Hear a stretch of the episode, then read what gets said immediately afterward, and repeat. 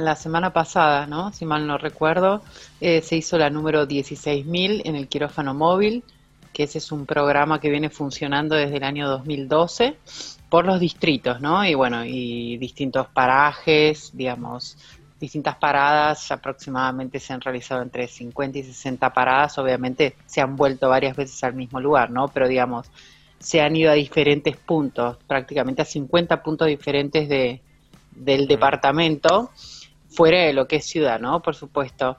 Así que, bueno, la verdad que muy, muy contentos, el equipo que trabaja allí, la verdad que es, eh, es increíble, porque, bueno, no paran y siempre están ahí presentes eh, contra todo, contra viento y marea, ¿no? Porque no es fácil trabajar en una casilla rodante eh, con las condiciones climáticas a veces y bueno, y la gente también hay que rescatar eso, es eh, admirable porque bueno, la paciencia y esperan y están allí, y cumplen, así que bueno, queremos agradecer en ese, en ese sentido a la gente de distrito y a, y a las delegaciones distritales, por supuesto, que bueno, sin ellas eh, esto sería todo mucho más complicado porque, bueno, trabajamos en conjunto. Los turnos y, bueno, y toda la información la, la, brindan ellos, ya que, bueno, conocen también más a los vecinos y conocen las necesidades. Así que, bueno, siempre muy buena predisposición desde, desde ellos. Eh, y bueno, 16.000, ¿no? La verdad que en el año 2012 llegar a 100 era un logro y después 1.000 era, wow, una odisea, 10.000, qué decirte. Así que eh, increíble que, que hoy siga funcionando, eso es lo bueno, ¿no? Eso es lo que hay que también destacar, que es un programa que, que no ha parado. Así que, y la demanda siempre está, ¿no? Claro. Porque bueno, yo insisto, la población humana sigue creciendo, entonces la población canina también, pero bueno, eso es bueno, no es algo negativo. Eh, lamentablemente no se puede cumplir con todos, porque si no nos tendríamos que quedar un año en cada lugar o tener 25 móviles, que son más o menos entre delegaciones y subdelegaciones que existen, digamos, aquí en San Rafael. Pero mm, pero bueno, a lo largo de estos años se han ido probando distintas modalidades para, bueno, eh, mejorar, ¿no? Digamos, el trabajo en sí y, y eso, digo, la demanda demuestra que, bueno, también hay un, despertar de conciencia, ¿no? Un compromiso de la gente. Antes eh, llevar a castrar era, la, la, gente por ahí no cumplía tanto, era algo difícil, eh, digamos. Pero bueno, hoy hoy realmente en ese sentido se ha cambiado, culturalmente creo, ¿no? Más allá de la educación. Sí, sí, totalmente. Es casi como que quien quiere adoptar una perra y bueno, pero está castrada o me hace el turno, ¿viste? Es como ya una prácticamente ya hoy es un requisito. 50%. Claro. Es como, prácticamente es un requisito, pero digo, es un cambio prácticamente cultural, ¿no? las perras, bueno, en general, digo, no, no todos San Rafael, sino no tendríamos la problemática que seguimos teniendo hoy, pero es prácticamente un requisito.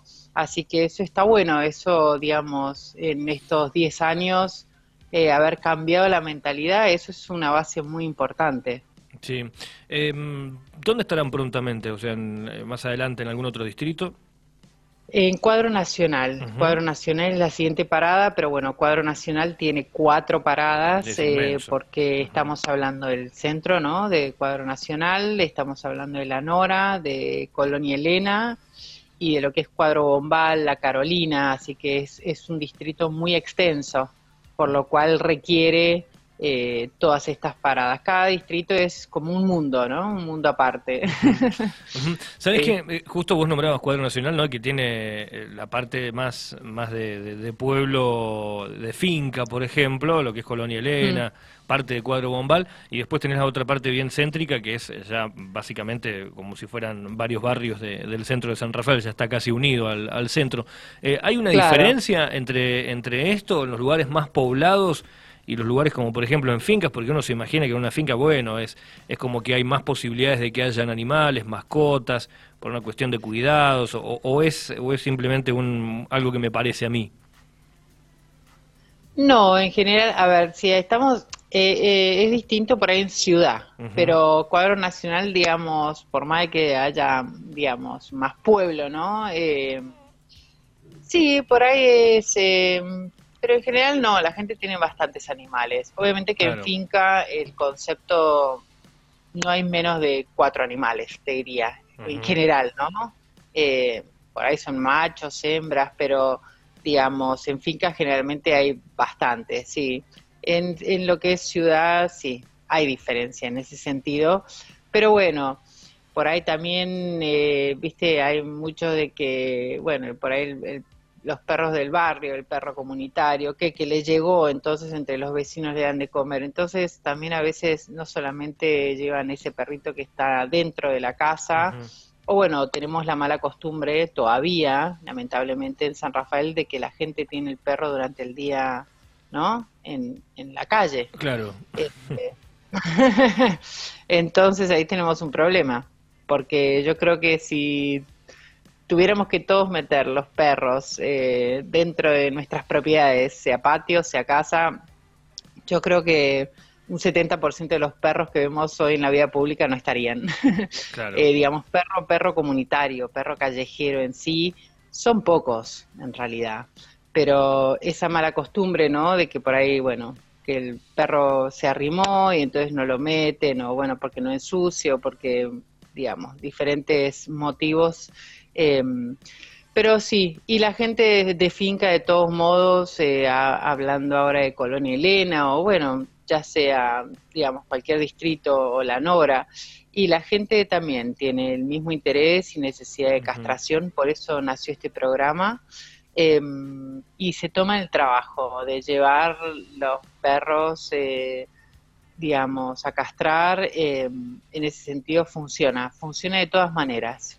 No, digamos, no hay diferencia. No es que en ciudad o lo que es más poblado funciona más que en, en donde hay fincas, digamos. Bien, bien. Bueno, ¿están en donde ustedes físicamente?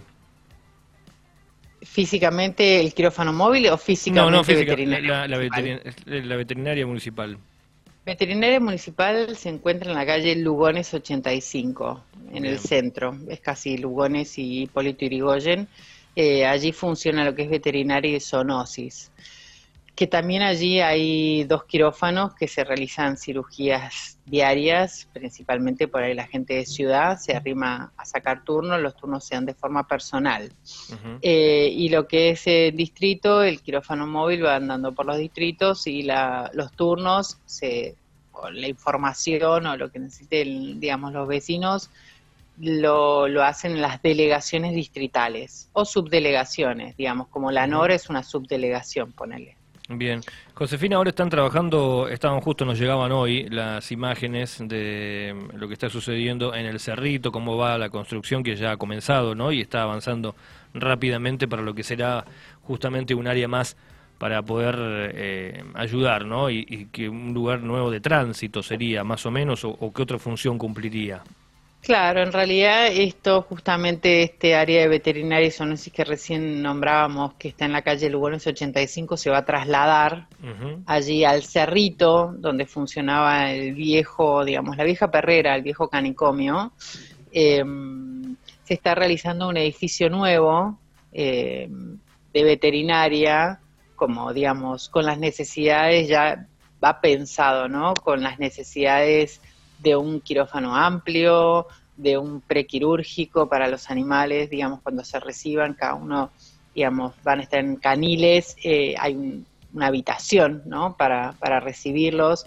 Después continuo tiene esta quirófano y continuo tenés una sala de posquirúrgico climatizada para cuando salen de cirugía, también con caniles, eh, parte administrativa, depósito, y detrás se está realizando sí, lo que es un anexo donde van a haber caniles, contados, son pocos, 10 caniles, em, para aquellos animales en situación de tránsito principalmente, ya sea por observación, porque hayan mordido, o alguna perra que esté en situación de calle, que esté en celo, em, digamos, son casos puntuales y vuelvo a destacar que es para perros en tránsito, o sea, no hay un refugio, no hay un hogar, eh, son perros que van a estar allí eh, y bueno, si tienen que castrarse o curarse o sanarse o observarse y bueno, después de un tiempo determinado, estarán en adopción.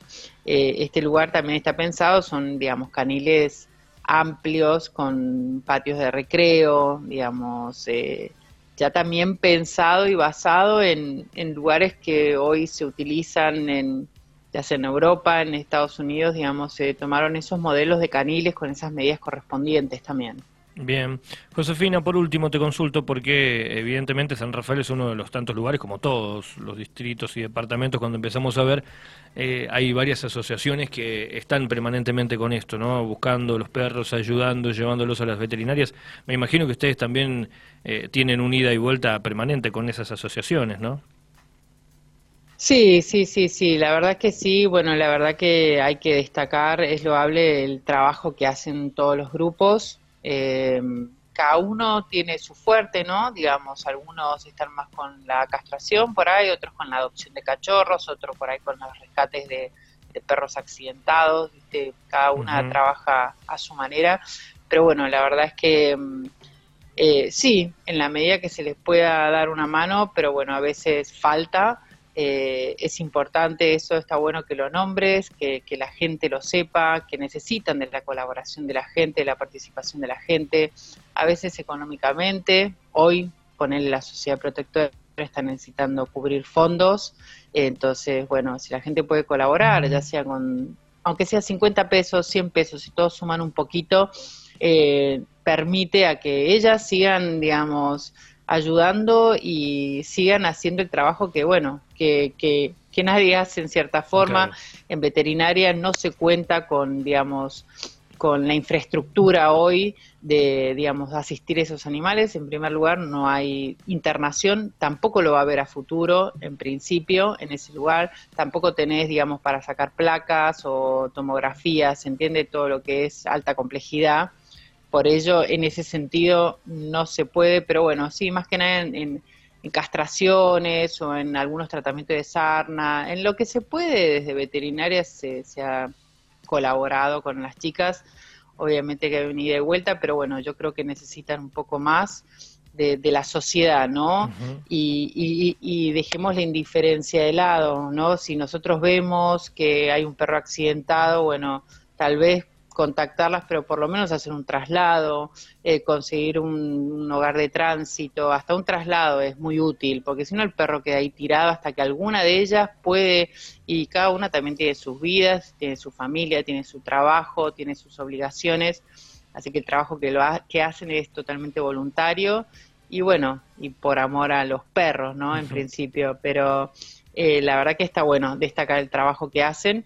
Y sí, yo creo que la manera de trabajar siempre es mancomunadamente, ya sea privado y público, ¿no? El Estado con la sociedad, porque bueno, cada uno solo eh, es difícil, es complicado. Si nos sumamos, creo que es todo más fácil con las herramientas que cada uno tenga, ¿no? Por supuesto.